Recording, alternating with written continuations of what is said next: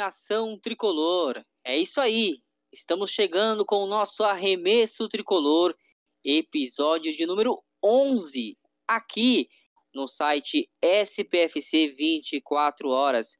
Hoje vamos debater bastante sobre os três jogos do São Paulo na segunda fase, no, no período de três dias, vitória contra o Mogi, vitória contra a Liga Sorocabana, vitória contra o Paulistano.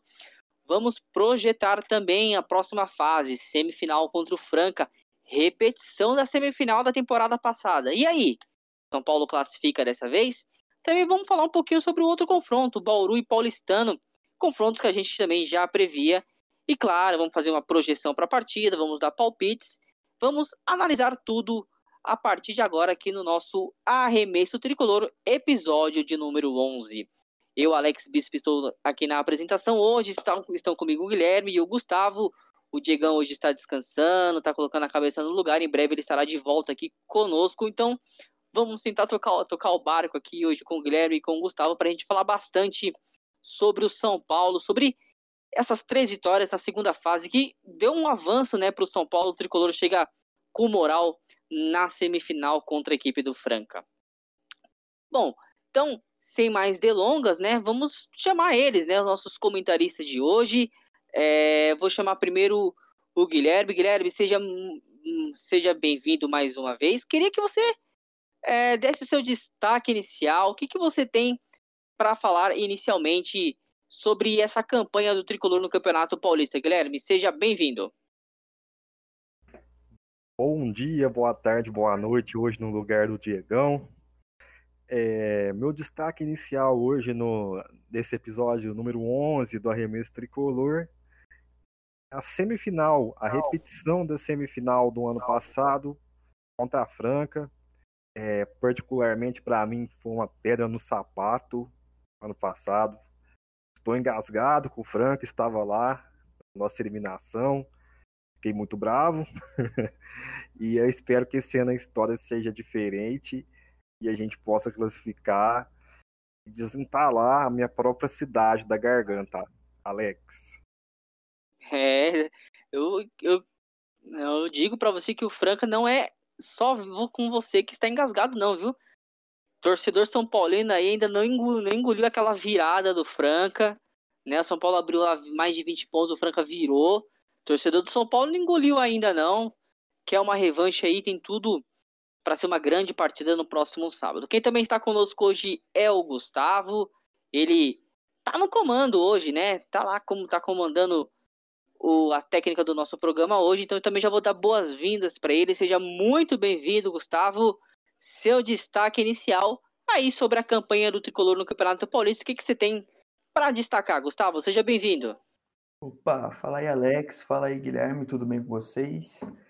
É, hoje eu tô aqui no controle tentando substituir o Diegão, ajudar aqui na gravação. Tá meio complicado, a gente tá aqui com alguns probleminhas, mas a gente tá conseguindo, tá conseguindo. O destaque inicial, ele vai para os nossos dois amigos, a Vitória e o Diegão. Vai para eles, para os dois, porque os dois estão passando por probleminhas, sabe, na vida pessoal, estão dando uma esparecida na cabeça, estão respirando um pouquinho. Então, meu destaque inicial dessa vez vai para os nossos dois companheiros. Espero que todos que estão ouvindo aqui estejam desejando boas vibrações, energias positivas para os dois, porque com eles bem, o arremesso vai bem, todo mundo vai bem. Então é isso, esse é o meu destaque inicial.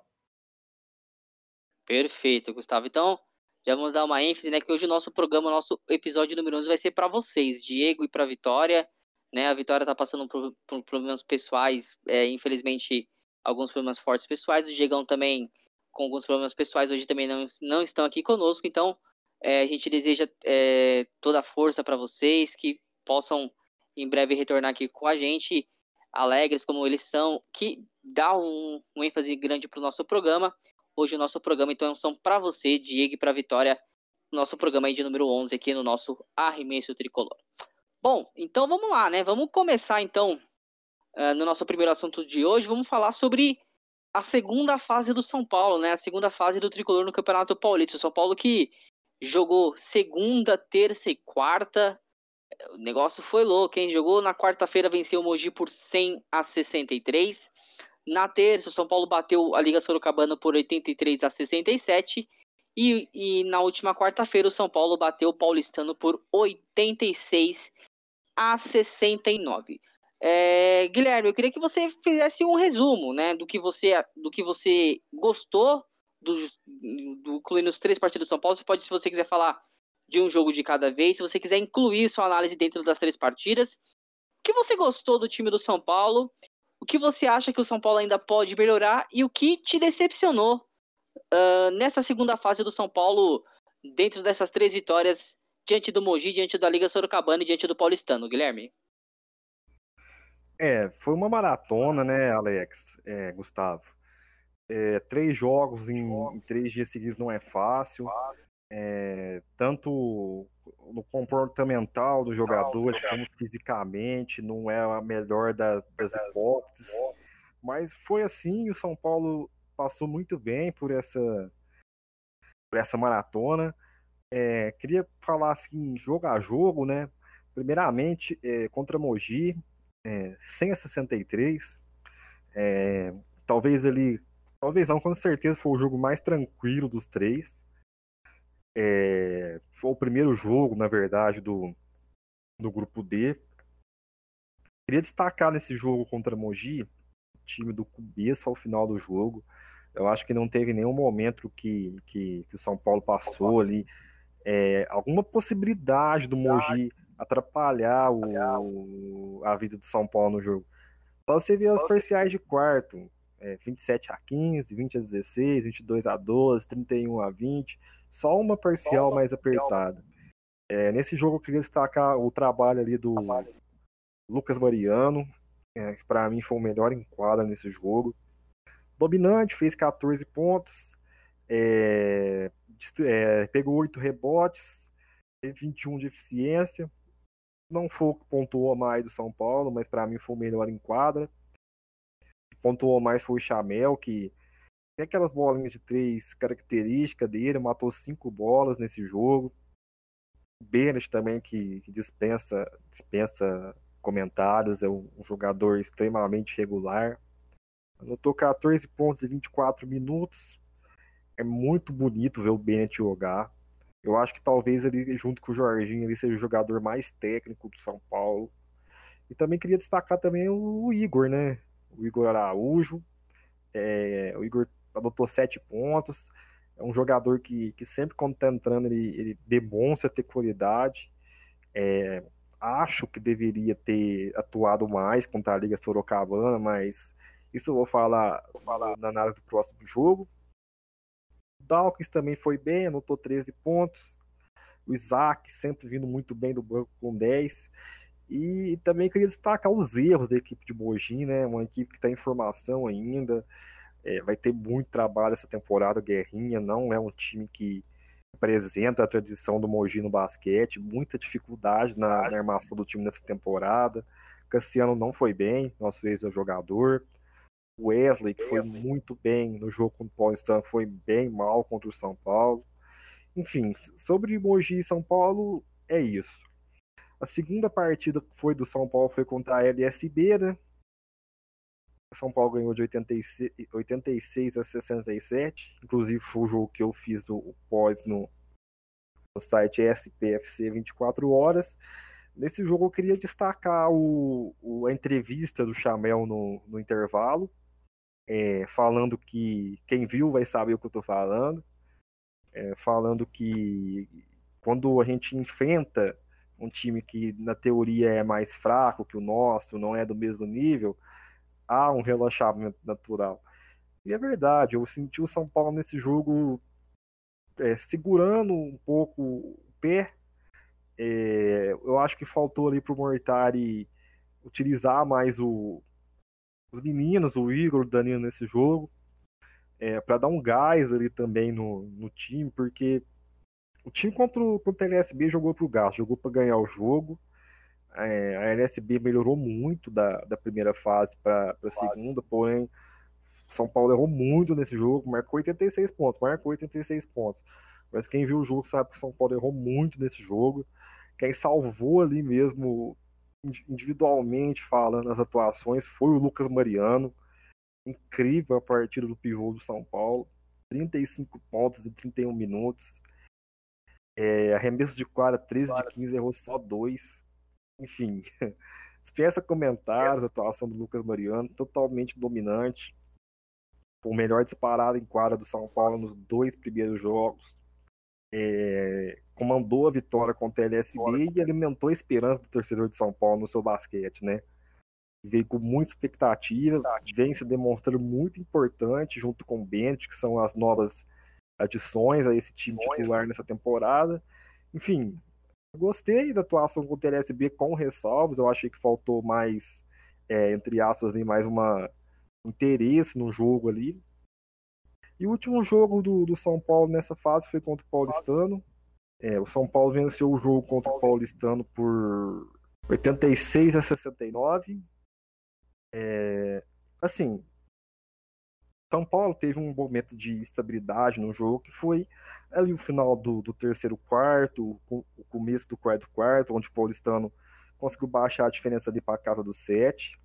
É, mas no, no, todo, a partida do São Paulo foi bem consistente, jogou o tempo inteiro na frente do placar, é, consertou bem os erros defensivos da, da primeira derrota do, do São Paulo.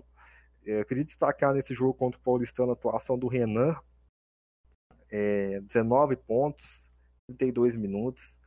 Parece que o, que o ginásio Antônio Prado Júnior faz bem pro, pro Renan que já tinha ido muito bem no NBB passado. Enfim, só você ver que o quinteto titular nesse jogo, todos marcaram na casa dos dois dígitos. Chameu 18, Jorginho 15, boa partida do Jorginho, bem melhor que as duas anteriores. O Bennett regular ali na faixa sua dos 15 pontos, todo o jogo. Lucas Mariano 12 fez uma partida ok, tem um passe espetacular para o Bennett de costas. Enfim, a única coisa que eu, que eu não entendi nesse jogo contra o, contra o Paulistano foi a não utilização do Gerson. É, eu não sei se, se ele machucou, se o Mortari achou que, que não era o jogo pro Gerson, que as características do time do Paulistano não casavam com as do Gerson, mas ele não entrou, ficou zero minutos. É, enfim, o saldo é positivo, né? O São Paulo fez a, entre aspas, a obrigação dele como elenco superior que era os outros três times de passar. E, e, espero que agora na próxima fase a gente também faça isso contra a Franca, nosso elenco é superior, mas como é um jogo só, é, Alex, é um, pode ser inesperado que pode acontecer nesse jogo, mas espero que o São Paulo vá bem, igual vem nas últimas cinco partidas depois daquela derrota contra o Paulistano. Perfeito, Guilherme. Fez uma, uma análise aí, é, bem completa da partida contra o Mogi, Liga Sorocabana e Paulistano. E exatamente, eu queria até destacar isso mesmo, essa evolução do time do São Paulo. Eu já vou até passar essa pergunta também, também para o Gustavo. É, depois daquela derrota para o Paulistano, aquele tempo que o São Paulo teve para treinar antes de pegar o Osasco, antes de pegar o Corinthians, é, o time é, vem de uma crescente muito boa, pegou o Mogi, apesar de ainda o Mogi em, construção, foi dominante contra o Mogi. Contra a Liga Sorocabana, eu tenho a mesma opinião do, do Gui. Eu acho que o São Paulo jogou para o gasto. Eu até acho que o Mortari não usou tanto os outros meninos porque ele ficou com medo de perder a partida, né? Porque em certos momentos a Alex Carabana deu até uma ameaça ali, disputou ali ponto a ponto, mas depois o São Paulo jogou pro gasto e conseguiu vencer é, ali por, por 19 pontos, né? E, e, o jogo contra o Paulistano, São Paulo é, foi, era o jogo mais difícil, o Paulistano também vivendo aí um bom momento, o São Paulo foi muito bem diante do Paulistano, venceu a equipe uh, jogando no ginásio do Paulistano, né? Se bem que até é bom destacar isso. O tricolor então vai para a semifinal aí com 100% de aproveitamento na segunda fase. E para você, Gustavo, o que, que você é, pode destacar dessas três partidas do São Paulo, Mogi, Liga Sorocabana e Paulistano, né? O São Paulo com 100%. E o que, que você pode analisar aí dessas três partidas? O que, que você gostou do que o que você gostou, gostou do, do time? O que você acha que o time ainda precisa melhorar? Ou você acha que tá ok, estamos pronto para a semifinal? O que, que você tem para dizer para a gente aí, Gustavo? Alex, é exatamente isso que você falou. O time ele evoluiu muito, muito mesmo. Desde o jogo contra aquele contra aquele Paulistano que a gente acabou perdendo, o Lucas Dória fez uma partida genial, o Vitão jogou muito. Desde aquela partida, eu me recuso, às vezes, a aceitar que o São Paulo perdeu aquele jogo, Porque a gente vê em todas as outras partidas o São Paulo muito superior, o São Paulo jogando muito mais do que os outros times. Então, às vezes fica difícil de aceitar que a gente perdeu aquela partida, sabe? Era para a gente estar tá com 100% de aproveitamento no campeonato, sem perder nenhuma. E ficou claro mais uma vez, é, naquela primeira fase, vencendo o Osasco e vencendo o Corinthians, que o São Paulo era muito superior, e agora também, e agora? porque contando esses últimos é, cinco jogos, o São Paulo, em nenhum desses jogos, fez menos de 17 pontos de diferença no placar final, em nenhum desses jogos. Isso aí é absurdo absurdo. O São Paulo, ele é o time que mais pontua no campeonato. Ele tem 96 pontos de média, que são oito pontos a mais que o segundo colocado, que é o Bauru. Então, o São Paulo, ele é muito, muito superior, não sei se é muito superior ao Bauru, mas a todos esses outros times que o São Paulo jogou contra, o São Paulo é muito superior, se fez muito superior. Ele teve uma partida ruim lá contra o Paulistano, mas esses 10 dias de descanso, que nem você falou, Alex, ajudaram muito na evolução do São Paulo. O São Paulo mostrou que tem um elenco muito bom, que evoluiu bastante e que ainda pode evoluir. Sobre as partidas em especial, contra o Mogi foi uma partida é, quase que sem erros, perfeita pelo lado, pelo lado do São Paulo e ruim pelo lado do Mogi, porque o Mogi ele não é esse time que leva 39 pontos de diferença, que nem foi na, na partida. Ele não é esse time. É, ele é um time que, obviamente, é inferior ao São Paulo, mas que conseguiria fazer uma frente a mais, conseguiria fazer mais força. São Paulo, naquele jogo, não errou praticamente nada, ajustou a sua defesa, foi muito bem no ataque e conseguiu fazer esse placar incrível de, de 100 pontos a 63. Contra a Liga Sorocabana, me surpreendeu um pouquinho o empenho da Liga Sorocabana eu acho que eles sabiam que não iam conseguir passar, que não iam conseguir vencer o São Paulo. Eles falaram, pô, vamos dar de tudo aqui dentro de, eh, de quadra. E foi o que eles fizeram. Eles tentaram, tentaram, tentaram e tentaram. A gente via o Murilo, que jogou no São Paulo, inclusive, né, na última temporada. Murilo jogando muito. Pô, ele no, no, ataque ele conseguiu fazer frente ao Lucas Mariano, sabe? Tipo, o Lucas Mariano às vezes não conseguia segurar ele na defesa. Ou seja, a Liga Sorocabana ela se doou. Apesar Gustavo, de. Oi. Só pra te interromper, o curioso, né? Porque o Murilo Beck foi substituído pelo Lucas Mariano, né? O São Paulo dispensou o Murilo Beck para contratar o Lucas Mariano e o Murilo Beck foi bem no duelo contra o Lucas Mariano, né? Exato. É lógico que o Lucas Mariano é até meio que contraditório, né? O que eu falei agora, mas o Lucas Mariano teve uma partida incrível, 35 pontos.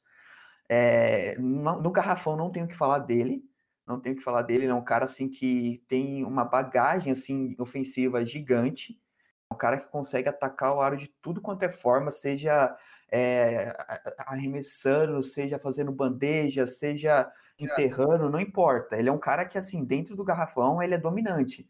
Na defesa, até mesmo por conta do, do tamanho, do peso, acho que não tem, tanta mobilidade, não tem tanta mobilidade, e foi por isso que eu acho que o Murilo acabou indo até que bem ataque, fazendo o Lucas Mariano diminuir um pouquinho menos assim a atuação dele, mas dá para ver sim que, que o São Paulo, apesar de, de sofrer um pouquinho mais contra a Liga Sorocabana, dava para ver que o São Paulo era muito superior e que quando precisou, que quando eles chegaram perto, quando começou a ficar seis, sete pontos de diferença, o São Paulo ia lá e, e abria vantagem de novo. E foi o que aconteceu também no último jogo. O último jogo, como eu conversava aqui com o Guilherme antes da gravação, eu sentia que por muitas vezes o São Paulo, ele meio que estava lá por tá, sabe, para cumprir tabela. Não se esforçava tanto, não tentava muita coisa diferente, porque sabia que estava com o jogo na mão. O São Paulo sabia que a qualquer momento, quando o time tivesse chegando, o time do Paulistano, né, tivesse chegando, São Paulo conseguiria é, emplacar, sabe, um, um, ritmo maior conseguiria superar eles. E não foi diferente, né? Quando chegou ali no terceiro quarto, quando a, o paulistano tentou crescer, o São Paulo conseguiu abrir mais uma vantagem e fazer 17 pontos de diferença no final do jogo, sabe? Deu para ver a superioridade de São Paulo. Eu tenho alguns destaques é, de jogadores em especiais. O principal para mim é o Lucas Mariano, que para mim ele é o nome do São Paulo nessa segunda fase. Ele é um cara que foi muito bem no primeiro jogo contra o Mogi, contra a Liga Sorocabana nem se fala, nem se fala, e contra o próprio Paulistano, que foi contra eh, o, o, foi um time que a gente sofreu bastante, né? Porque eles tinham um ataque muito rápido, muito jovem, jogavam um small ball de qualidade, né? Chamado small ball de qualidade. E eles conseguiram dar um trabalho para São Paulo no primeiro jogo, lá na primeira fase. O São Paulo foi, veio muito diferente para esse jogo. Inclusive o Lucas Mariano, que eu acho que ele percebeu onde ele tinha errado nessas trocas, na defesa que o, o Diegão comentou tanto aqui com a gente no podcast. Deu para perceber que ele evoluiu bastante. Foi premiado com um jogo de 35 pontos.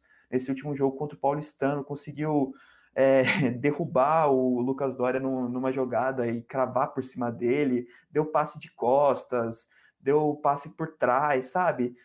Ele jogou demais, ele jogou demais. É um nome para mim de São Paulo. E um destaque também para Chamel e Bennett.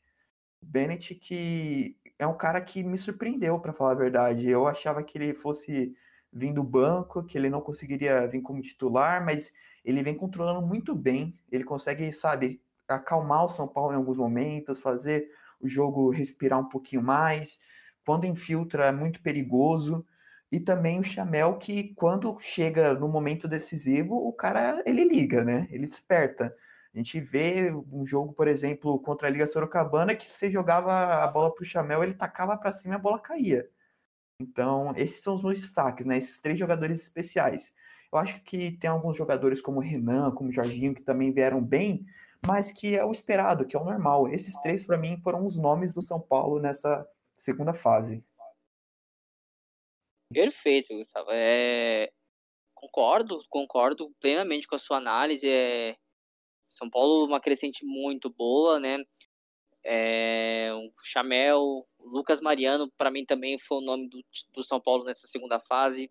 Gostei muito do, do Isaac do, do Igor, querendo ou não, do Danilo, que tiveram um pouco mais de tempo, mas entraram bem, entraram com vontade. Então, a gente vê um time começando a pegar um entrosamento, né? Então, é, é até importante é uma, conquistar essas três vitórias para chegar com uma moral muito boa na semifinal e com um entrosamento legal, né? Você vê como o Mortari, é, ele não fez tanta rotação como a gente previa nesses três jogos, né? A gente previa ter uma rotação maior, né? E ele acabou não fazendo tanta rotação, mas mesmo assim o time manteve um, um alto nível bom, né? E o São Paulo conseguiu bater com facilidade seus adversários nessa segunda fase e cria uma expectativa enorme no torcedor para semifinal diante do Franca. Bom, antes da gente entrar para falar do Franca, eu gostaria que vocês falassem. O Gustavo já falou dele, eu queria que o Gui também falasse, né? Para vocês, é, qual quais foram o destaque do São Paulo nessa segunda fase e o jogador que decepcionou, né? Vamos, vamos dizer assim, jogador que decepcionou, que não foi tão bem, que destoou do time nessa segunda fase entre os jogadores do time. Para você, Gustavo.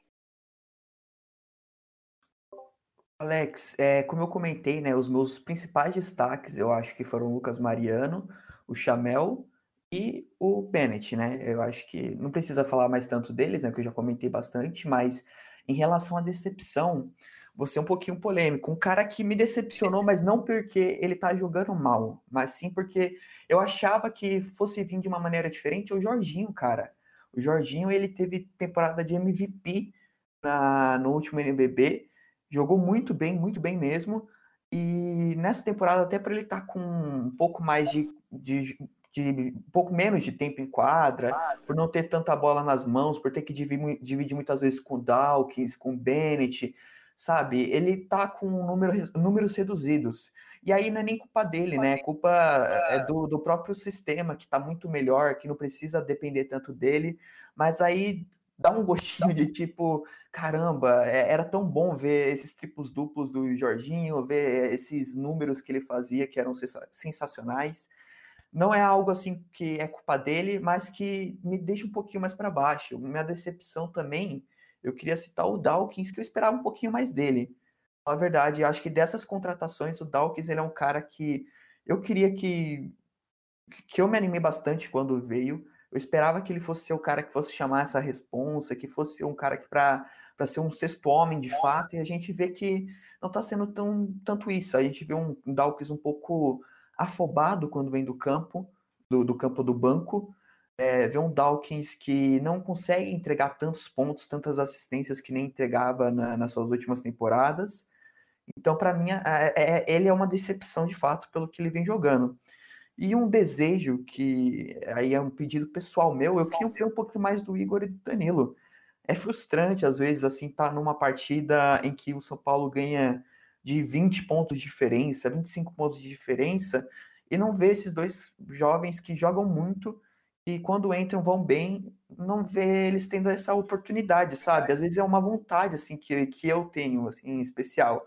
Então poderia colocar com uma certa decepção também. Tá certo. É só para deixar bem claro, né, Gustavo? Se a gente, o, sobre o seu comentário com o Jorginho, não é que o Jorginho esteja mal, né? É, o Jorginho tá, tá jogando bem, mas os números são abaixo, né, Gustavo? Exatamente, isso que eu queria deixar bem claro. Não é culpa do Jorginho, não é algo assim que, ah, ele tá jogando mal. Não, não é culpa dele. É, é questão do que o sistema agora não depende tanto dele. Óbvio que quando precisar, a bola vai para ele, ele vai resolver. Mas às vezes dá um negocinho assim, que nem eu falei, no coração de você falar: caramba, ele poderia estar, tá, sabe, aparecendo mais, sabe? É essa a sensação. É, também, também concordo. O Jorginho tem, principalmente contra acho que foi contra a Liga Sorocabana, ele errando bolas que ele não costuma errar, né? Talvez é como o Gustavo bem disse, né? O sistema não tá para ele, né? O, o, esquema já não tá tanto para ele. Hoje tem um, tem, tem um e Dalks, então quando entra tá jogando com o Jorginho, vai até um pouco mais pra ala, então não tá ali como armador, então ele tá talvez até é até bom, né? Porque o Jorginho ele começa a rodar outras posições para começar a se encaixar também no, em outro estilo de jogo. Mas como a gente bem disse, não que ele esteja mal, o Jorginho não tá mal, o Jorginho tá jogando bem, como o time do São Paulo tá jogando bem, mas os números do Jorginho estão abaixo, né? A gente acostumou com triplo duplo todo jogo no NBB na temporada passada, que a gente ficou mal acostumado. Ô Gui, e para você, cara, quem foi o cara que te surpreendeu, vamos dizer assim, né? O cara que foi o melhor jogador do time do São Paulo nessa segunda fase. Eu acredito que você também vai falar que é o Lucas Mariano, porque jogou demais. Não que eu esteja é, dando opinião, né? Mas eu acho que o seu vai ser o Lucas Mariano. E a sua decepção, assim, né? Que nem o, como o próprio Gustavo, o comentário do Gustavo disse, né? É, é uma decepção, assim, porque a gente que, queria um pouco mais, por exemplo. Quais são esses dois jogadores para você, Gui? Então, Alex, é, o, o destaque não, não, tem como fugir. Foi o Lucas Mariano. É, pontuou dois dias dos três jogos. Foi dominante, principalmente contra contra Mogi, contra, contra a LSB. Fez uma partida ok contra o Paulistano. É, também poderia falar outros destaques, como o Jorginho. É, o, o Jorginho, assim, questão de, de volume contra o Paulistano, eu gostei bastante, mas falando mais ali do Chamel e do Bennett, né? Lucas Mariano, Chamel e Bennett foram os destaques dessa, dessa segunda fase, concordando com o nosso amigo Gustavo. Bennett, o jogador mais regular de São Paulo. Chamel crescendo a cada jogo, Chamel formando aquela fase Chamel de ser dele, né? Igual diria o Oliveira Andrade, Chamonster. É... Eu acho até que o Chamel faz um campeonato paulista melhor esse ano que o do ano passado. Eu achei que o ano passado ele demorou um pouco a entrar no ritmo. Foi começar a dar alegria para a torcida do NBB. Ele foi meio cru no Paulista, mas no, no NBB ele foi, jogou muito. Foi, é, sem dúvida nenhuma, junto com o Jorginho, o destaque do time. É, a minha decepção, é, até o jogo contra o, o Paulistano, era o Renan, né? Ele vinha marcando Marcou cinco pontos em dois jogos, quatro contra o Mogi, um contra o LSB. Bola dele de, de três comendo no aro. Não é o Renan que a gente estava acostumado. Aí ele simplesmente foi lá e falou assim que era o Renan Lenz e fez a partida que a gente está acostumado que ele, que ele faz mesmo é, contra a equipe do Paulistano. Poderia, por essa partida contra o Paulistano, é, eu não vou colocar nenhum jogador como decepção. Vou colocar a opção do Mortar contra a LSB de não rodar mais o time. É, não é um jogador em si, uma atitude, uma, uma ação do Mortar. Eu achava que ele poderia dar mais chance para o Igor, mais chance para o Danilo nesse jogo, que não causaria danos assim para o São Paulo. Não, eu acho que, inclusive, igual o Diegão falou mesmo, no, não lembro o podcast, mas ele falou que se se a gente emprestasse o Igor e o Danilo para a LSB, eles seriam titulares, seriam mesmo. É, então eu acho que é isso. A minha, Quem me surpreendeu foi o Lucas Mariano, que eu acho que se fizer duas partidas ok, e o São Paulo for campeão, eu acho que ele briga forte para ser MVP do Campeonato Paulista. O Bento e o Chamel e a decepção, entre aspas, que não foi uma decepção, foi decepção foi a ação do Mortari em não utilizar os meninos Igor e Danilo contra a Liga Sorocabana. Perfeito, Gui. É, exatamente isso, né? Acho que não foge muito é, do nosso contexto, né? Eu, acho, também, eu também concordaria com a opção do Murtari como um pouco ali de decepção, principalmente no jogo contra a Liga Sorocabana, contra o Mogi, eu, até acho que ele deu, uma, deu um pouco mais de tempo pro, pro Danilo, mas contra a Liga Sorocabana eu esperava pelo menos de, de, um, de 12 a 15 minutos para cada um, pelo menos, foi o que não aconteceu, então até a própria rotação não foi tanta como a gente também esperava nessa segunda fase, mas o São Paulo conseguiu três vitórias, vitórias tranquilas, né? O São Paulo passou para a semifinal em primeiro lugar na chave e vai enfrentar o Franca na semifinal do Campeonato Paulista, revivendo a semifinal do ano da temporada passada, onde o Franca acabou passando adiante, foi campeão paulista na, na sequência. Para falar um pouco do Franca, a gente vai trazer o, o Gui. O Gui é, é de lá, conhece o time francano. Então, Gui, queria que você fizesse uma análise sobre essa equipe do Franca. É, os pontos fortes, os pontos fracos, onde o São Paulo pode se aproveitar e aonde o São Paulo tem que tomar cuidado, Gui? Eu acho que sim, para a gente começar a analisar o Franca, eu acho que a gente tem que é, começar lá atrás, no mercado do NBB, que o Franca perdeu um pouco de aporte do, do SESI, né? E timbra o nome da equipe, né? SESI Franca Basquete, é, veio muito forte desde a temporada que o nosso saudoso Jefferson Wira defende Franca, né? Se eu não me engano, foi a temporada 16, 17, salvo engano, você ouvinte. Foi a temporada que, que Leandrinho, Rafa Luz, é, Cipollini, todos embarcaram na capital do basquete. É, por causa desse, dessa diminuição de aporte do SESI, é, muitos jogadores saíram, muitas peças assim essenciais no esquema do, do Teco Kelly. Só para citar aqui dois jogadores espetaculares, só dois, né? David Jackson e Parodi, que dispensa comentários, é, todo mundo conhece o, o, potencial desses dois jogadores, é, muito diferenciados. É, o David Jackson, o único jogador que, que fez é, 50, 40, 90 na última temporada do campeonato. Então é um jogador assim, muito regular, mais regular, diferenciado no nível do basquete nacional. E junto com ele saíram Cipollini, saíram Chatman, é, saíram saiu bastante a base daquele time do Franca que a gente conheceu nos últimos dois anos ali. É, se desmontou, o Jimmy mesmo foi pro Paulistano, o Jimmy que era, era figura cativa no quinteto do Franca. Conseguiram manter o Lucas Dias, né, que realmente é uma manutenção de peso. O Elinho, que, que às vezes é um armador assim, que é contestado aqui na cidade de Franca por pontuação baixa, é, algumas fases ruins que ele tem, oscilação durante a temporada. É, eu mesmo, quando ia no Pedrocão, via que, o Elinho sentia o peso da torcida quando ele estava mal.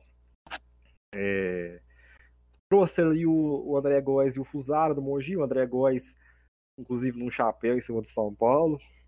São Paulo quase fechado com o André Góes e foi para Franca, já tinha passado aqui no NBB 18, 19, já tinha o cara ainda torcida, decidiu por ficar mais em casa, né, onde ele já conhecia. Enfim, Franca é um dos times mais grandes do basquete brasileiro. Não tem como você contestar, né, uma decisão de um jogador de preferir ir para o Franca, né. É, o time de hoje do Franca é, é baseado num time titular bem forte, posso dizer ali. É, Elinho, o quinteto do Franca, né? Elinho, armador, é o André Góes, Fusaro, Lucas Dias e Guilhermão. O quinteto titular do Franca. É, ali tem mais costume de entrar, com Elinho está utilizando mais, é o Gui Abreu, o Márcio e o, e o irmão do, do Alexei, né, o Adiel. É, eu acho que, o time titular do Franca é um time bem forte. Só que por esse banco ser de jovens, que eu acho que ali o diferenciado mesmo hoje em dia no campo do Franca é o Márcio. Eu acho que ele poderia ser até titular no lugar do Guilhermão, mas enfim, a gente está aqui para analisar os problemas do São Paulo, né? Isso fica para o arremesso francano, analisar. enfim, é, eu acho que, que o São Paulo pode tirar vantagem dessa fragilidade do elenco de Franca.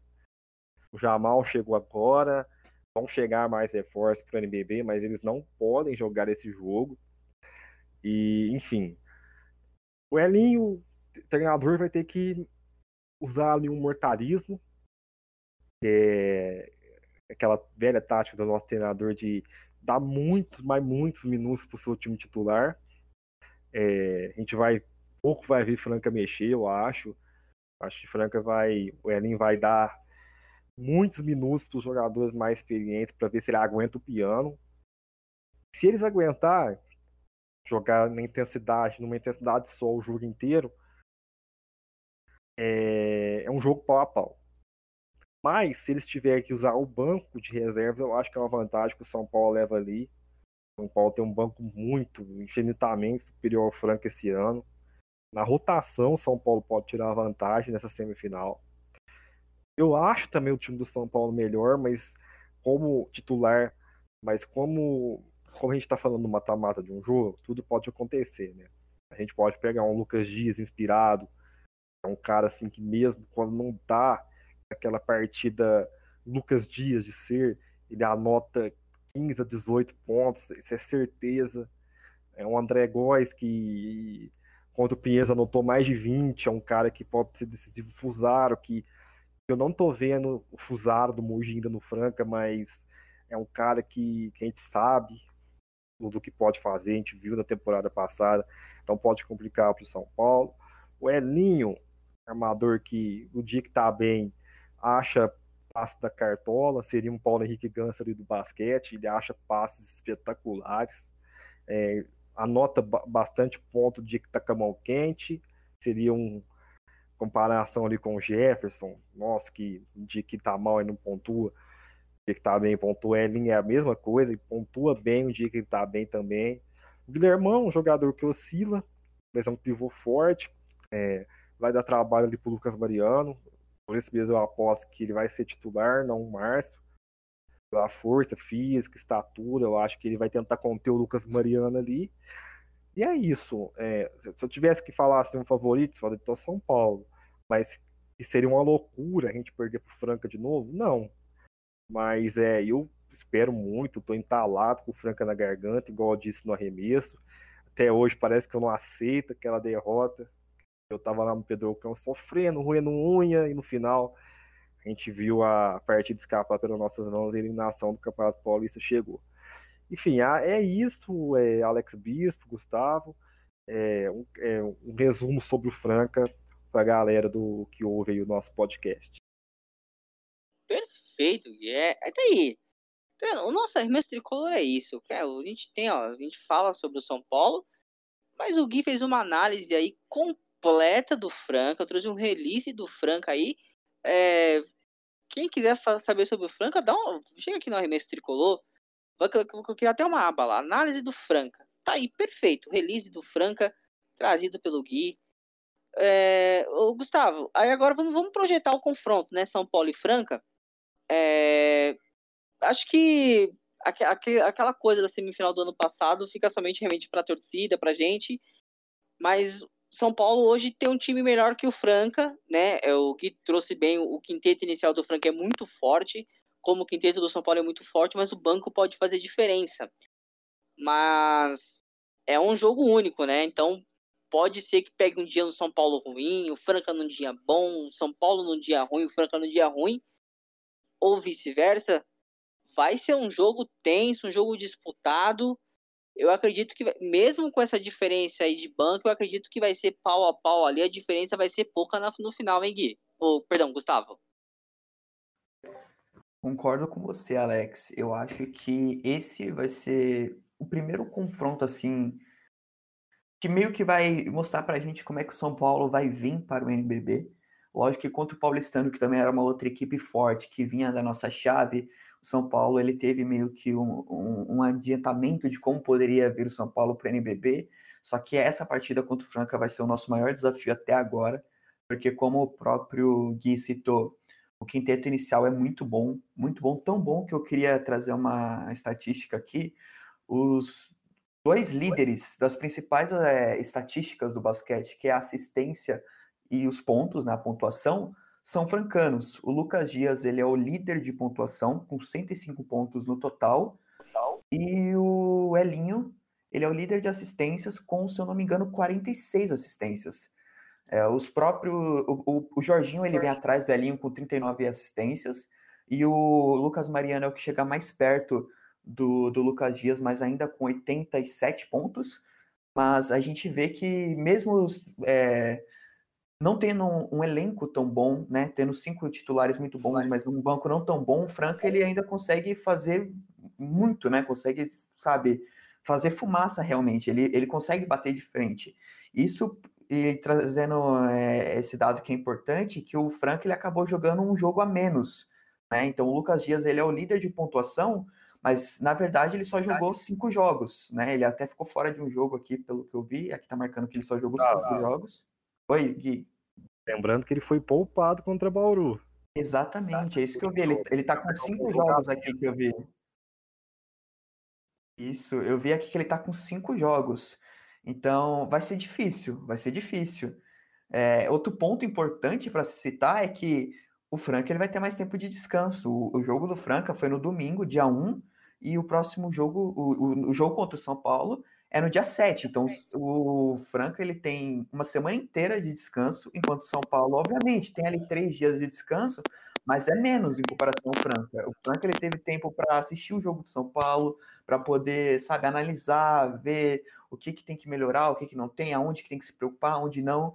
Então, para quem acha que de repente, ah, o Frank ele desmontou, perdeu, David Jackson, Parodi, é, vai vir mal, não sei o que, não, não vai. O Frank ele vai bater de frente, vai ser difícil. Acredito numa vitória de São Paulo, porque como vocês citaram, o banco de São Paulo é muito bom, mas eu não acho que vai ser fácil. Eu acho que se o São Paulo ganhar, vai ser coisa assim de 5, 10, 5, 7 pontos de diferença, sabe? Nada assim espetacular que nem a gente viu. Essa história de no mínimo de 17 pontos de diferença, isso ficou para outra fase. Agora é outra história. Aí, tá, exatamente. É, vai ser confronto ali parelho, confronto bastante disputado. E agora vamos, vamos projetar o time do São Paulo para o confronto. É, é, diferente à escalação, acho que no, acho que o Mortari não vai mexer, né? A gente achou que ele poderia mexer contra Liga do Sorocabana, ele não mexeu. Vai ser o quinteto que vem jogando, né? O, o quinteto com com o Chamel, com o Jorginho, com o Bennett, com o Renan e com o Lucas Mariano. Não foge disso, né, Gui? É o time que vai começar o jogo contra o Franca com certeza, né? Bom, eu acho assim, até que não tem nem por que mudar, né, Alex? É... Que tá ganhando não se mexe, né? esperava ali que o, que o Mortari fosse mudar aquele jogo que o, que o São Paulo perdeu pro Paulistano. Eu tava com uma expectativa ali dele mudar alguma coisa do time, mas ele não mudou. O time que teve 9, 10 dias para treinar. Tô em outra pegada, né? Ganhou muito bem do Osasco, ganhou muito bem do Corinthians, ganhou muito bem do Mogi, da Sorocabana, do Pinheiros, enfim. É...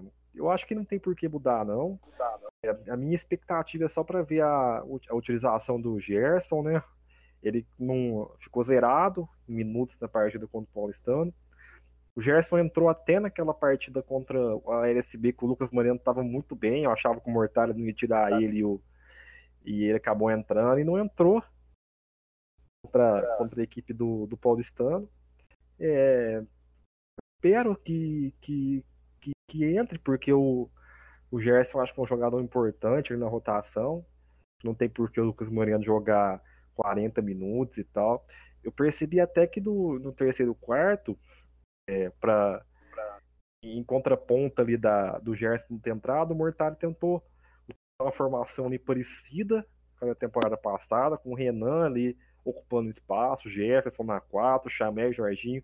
Só quem jogou no lugar do Léo ali foi o Isaac até legal essa formação, acho que pode, pode ser utilizada durante a temporada, uma formação que já demonstrou ser competente na última temporada, só que no lugar do Isaac eu, eu iria ali com o Bennett. Que os nossos pivôs estiverem mal, mas Lucas Mariano está demonstrando que, que, vai, que deve dar conta do recado na temporada, que está focado. Quem viu a entrevista dele com, pro Jota depois da partida contra a LSB sabe disso, que ele refletiu coisas né, né, durante a pandemia, refletiu atitudes. E, e, o Lucas Mariano, que, que a gente espera que seja, está sendo. E eu acho ele, igual eu já falei, que é um dos grandes candidatos ali a ser melhor jogador do campeonato, Alex. Tá certo, Gui. Bem uma análise bem, bem colocada. E para você, Gustavo, antes da pra gente entrar aí nos nossos palpites, né? É, o que, que você acha? Você acha que o Murtari deve manter a equipe, o quinteto inicial que vem jogando desde o início, é que nem eu falo, ele não mudou contra a Liga Sorocabana, que eu achei que ele mudaria pelo conta da Liga Sorocabana ser um adversário mais fraco, para dar uma rodagem, para descansar alguns jogadores, ele não descansou, né? Então, acredito que contra a Franca, provavelmente ele vai manter esse mesmo quinteto, né? O, com, como, como disse novamente, com o Chamel, Bennett, Jorginho, Renan e o Lucas Mariano, não significativamente nessa ordem. É, exatamente, Alex. Exatamente é, isso que você falou. Partida... É, se a gente achava, entre aspas, ruim, por exemplo, não colocar o Igor, não colocar o Danilo em partidas mais com, com, contra um adversário mais fácil, não vai ser agora que isso vai acontecer. Não vai ser agora que ele vai colocar. É, a gente é, não, não vai ter nenhuma surpresa, tenho certeza disso tirando assim, caso alguém tenha alguma lesão, alguém esteja com um problema, eu acho que vai ser muito difícil mesmo de, de ter alguma alteração nesse quinteto inicial. Vai ser o que a gente está vendo, que é Bennett, Jorginho, Chamel, Renan e Lucas Mariano. E é até bom porque o elenco de São Paulo ele dá possibilidade do Mortari, durante a partida, criar diversos estilos de, de jogos diferentes, né? Você vê, às vezes, um small ball ali com Chamel, Jorginho, Bennett em quadra, às vezes até o Dawkins em quadra, é, com um único pivô. Às vezes você vê, por exemplo, o Jefferson na 3, Renan e Lucas Mariano, um jogo mais de, de dentro do garrafão mesmo. Então, não tem muito que, o que trocar. O elenco de São Paulo é muito bom, não precisa ficar mudando, tá dando certo, e dentro da própria partida, dependendo da, das necessidades, o São Paulo consegue é, mudar o seu estilo. Então, não acho que vamos ter surpresa, surpresas. Eu acho que, inclusive, jogadores como o Jorginho, Chamel, Lucas Mariano vão ter mais tempo de quadra do que o comum. Eu acho que vai até aumentar um pouquinho é, o tempo deles. E não vai, não vai mudar muita coisa. Bom, é, bom, tá aí o comentário do Gustavo. É, eu também acredito que Chamel, Jorginho, Bennett devem atuar mais tempos. Acho que na casa dos dali de 25, 30 minutos, eu acredito que os três devem atuar assim pela, por ser importantíssimos para o time. Eu acredito que o Franca vai exigir bastante, então é um jogo que o Jamel, Bennett e Jorginho devem atuar por bastante tempo. Bom, então vamos, vamos para a nossa última pauta do nosso programa de hoje. É, palpites, né? Palpites para São Paulo e Franca. Quero começar pelo Gustavo. Gustavo, é, você que fez uma análise aí interessante, o que, que, você acha? Como é que vai ser palpite? Você quer dar palpite por, por pontos ou por diferença? Fique à vontade. Bom, é, a gente tinha comentado no, em algum outro podcast que deu sorte de, de repente, não cair contra um Bauru na semifinal.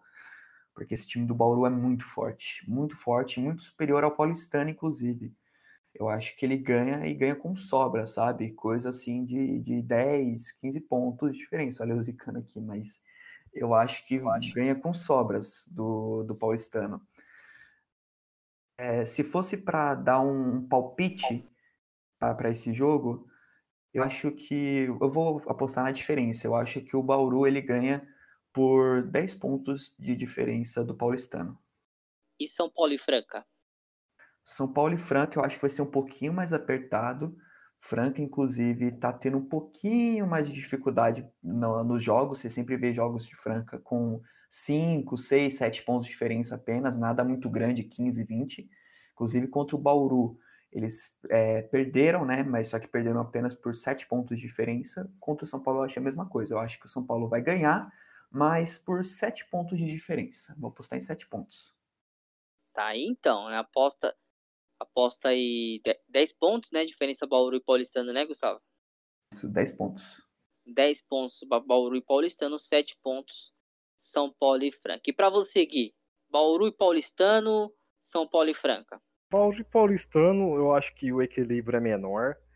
Assim, é claro que tem o mesmo fato que a gente falou para São Paulo e Franca de ser um jogo só, é, de ser um mata-mata, psicologicamente as coisas são diferentes, o time pode estar é, tá num dia melhor do que o outro, o time do Paulistano é um time competente também, é um time bobo, tem alguns jogadores de valor, apesar de, se eu não me engano, tá, tá agora sendo do Sommer, né?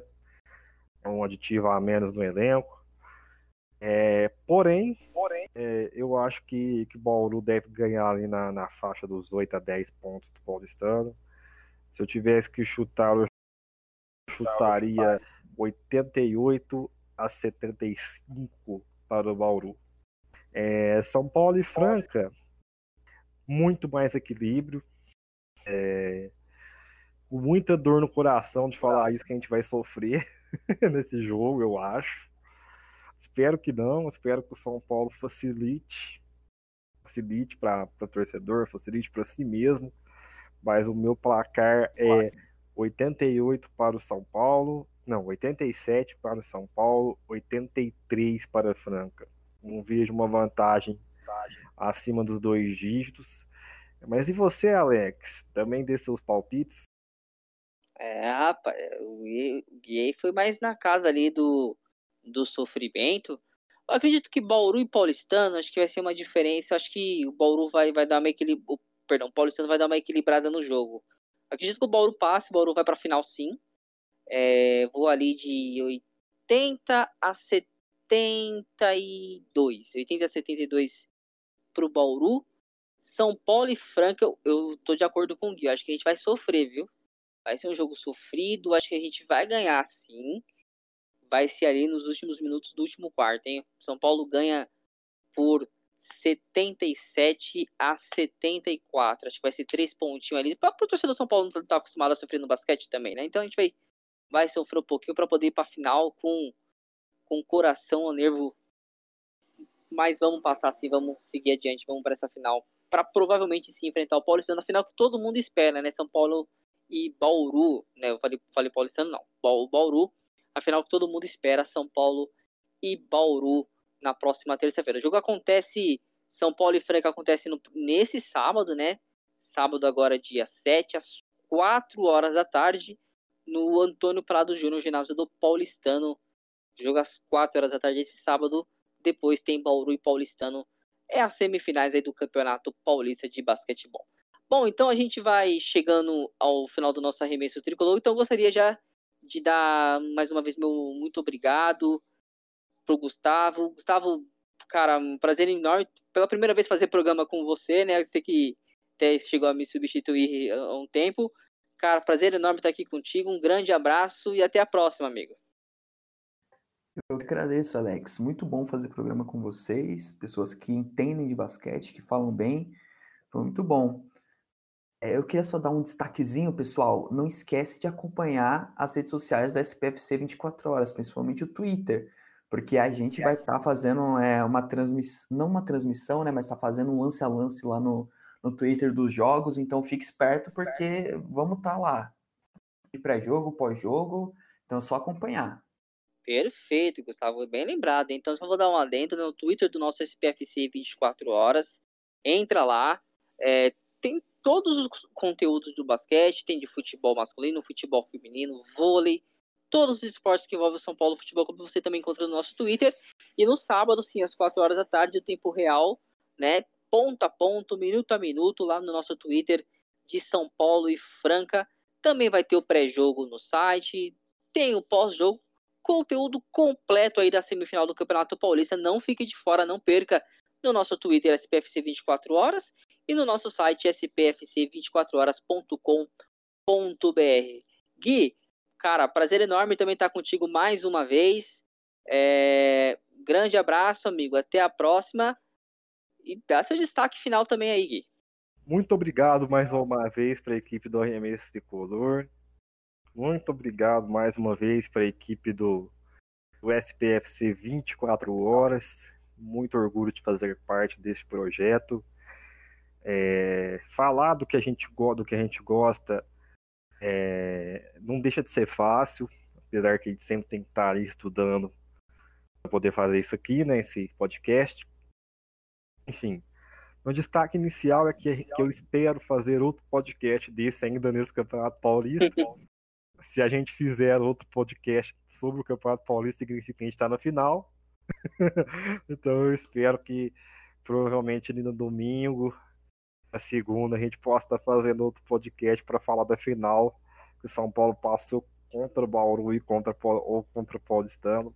Meu destaque final é isso, dar força para esse elenco São Paulino para trazer essa classificação esperada, já que o futebol não, não é capaz de classificar em torneio nenhum. A gente espera pelo menos que o basquete possa dar o gosto para o São Paulino de falar campeão na era do WhatsApp. Tá certo, é verdade. Futebol tá difícil. Vamos nem entrar no detalhe, porque o nosso aqui é um arremesso tricolor. Pra gente entrar no futebol, a gente vai ficar chateado. Então, dá força pro nosso elenco tricolor aí para essa semifinal fortíssima diante do Franca pelo Campeonato Paulista de Basquete. Bom, então a gente vai ficando por aqui mais uma vez quero dar um adendo, né? Dentro do nosso Twitter SPFC 24 horas. É, cobertura minuto a minuto da semifinal diante do Franca no sábado. A partir ali, umas 3h40 já. A gente vai estar tá começando a nossa transmissão, não ao vivo, né? Mas a transmissão minuto a minuto no nosso Twitter. O pré-jogo vai estar disponível também no site spfc24horas.com.br. O pós-jogo também, logo após a partida, também lá no nosso site e, nossas, e a cobertura toda nas nossas redes sociais, Twitter, Facebook, Instagram. Fique ligado no SPFC 24 horas. Bom, também gostaria de dedicar mais uma vez o nosso programa hoje para o Diegão, né? O Diegão está em casa, está com problemas pessoais, está se recuperando, não pôde estar aqui conosco hoje. E também para a Vitória, a Vitória também passando aí por uns problemas pessoais no dia de hoje. Ela estaria aqui hoje conosco, infelizmente teve alguns problemas pessoais, não conseguiu participar. Então, nosso programa hoje foi são para vocês, Diego e Vitória. Um grande abraço da nossa equipe aqui do Arremesso Tricolor que a gente espera que em breve vocês possam estar aqui com a gente novamente. A gente vai ficando por aqui. Lembrando, entre acesse, acesse nosso site spfc24horas.com.br e em breve a gente vai estar de volta aí com o 12 episódio do nosso Arremesso de Color. Vou ficando por aqui, vou nessa, tchau, tchau!